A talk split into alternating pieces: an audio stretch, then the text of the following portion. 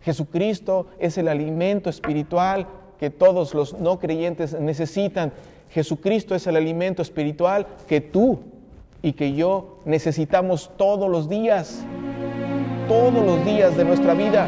En otras palabras, para que una semilla germine o crezca, necesita a Jesucristo. Punto. Nadie más. Para que una persona conozca a su Salvador, necesita escuchar la buena noticia que hay en aquel que fue a la cruz a morir por sus pecados. Necesita escuchar lo que Dios hizo aún cuando esa persona era un vil y miserable pecador. Pero si, si tú y yo, que somos los que aventamos la semilla y los que esparcimos la semilla y que tenemos el privilegio, la oportunidad, porque las tienes en tu mano, ¿quién de los que están sentados aquí no cree en Jesucristo? Levante la mano. ¿Quién de los que está sentado aquí cree en Jesucristo como su único Dios y Salvador? ¿Quién de los que está aquí creen que Jesucristo es el único camino para la vida eterna? Hermano, ahí detén la mano arriba. Ahí en la mano tienes la semilla.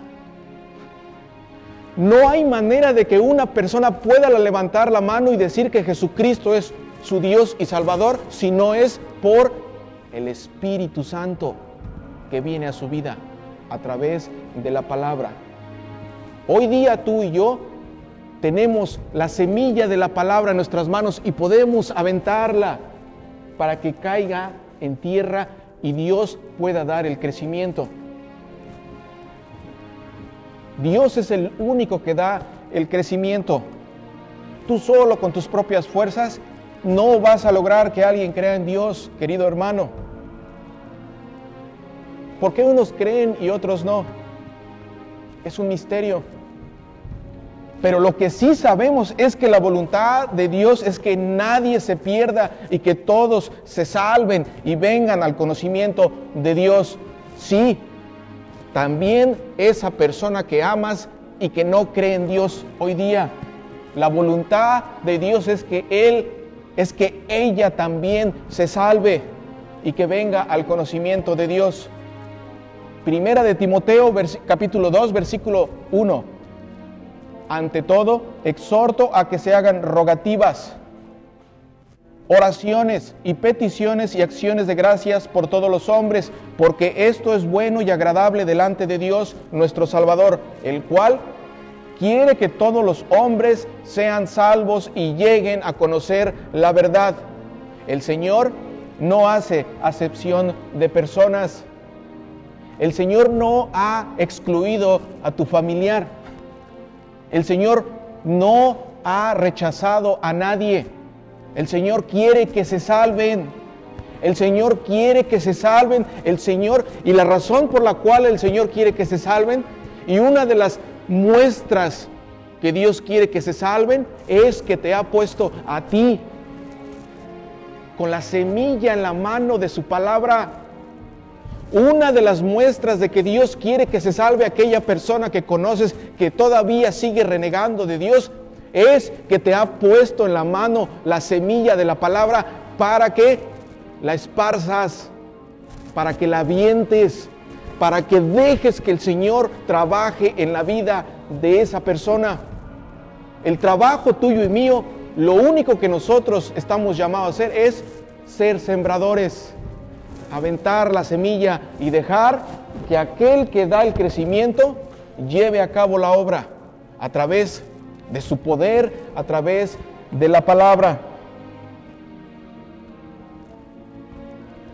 Hermanos, Gálatas capítulo 6, versículos 9 al 10. Miren lo que dice.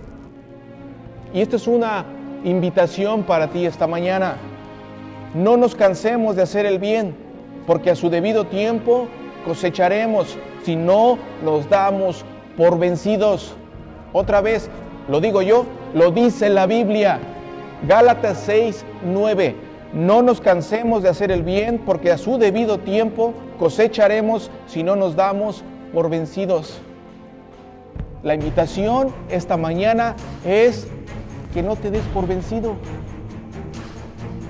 No te des por vencido porque el que da el crecimiento es Dios, no tú.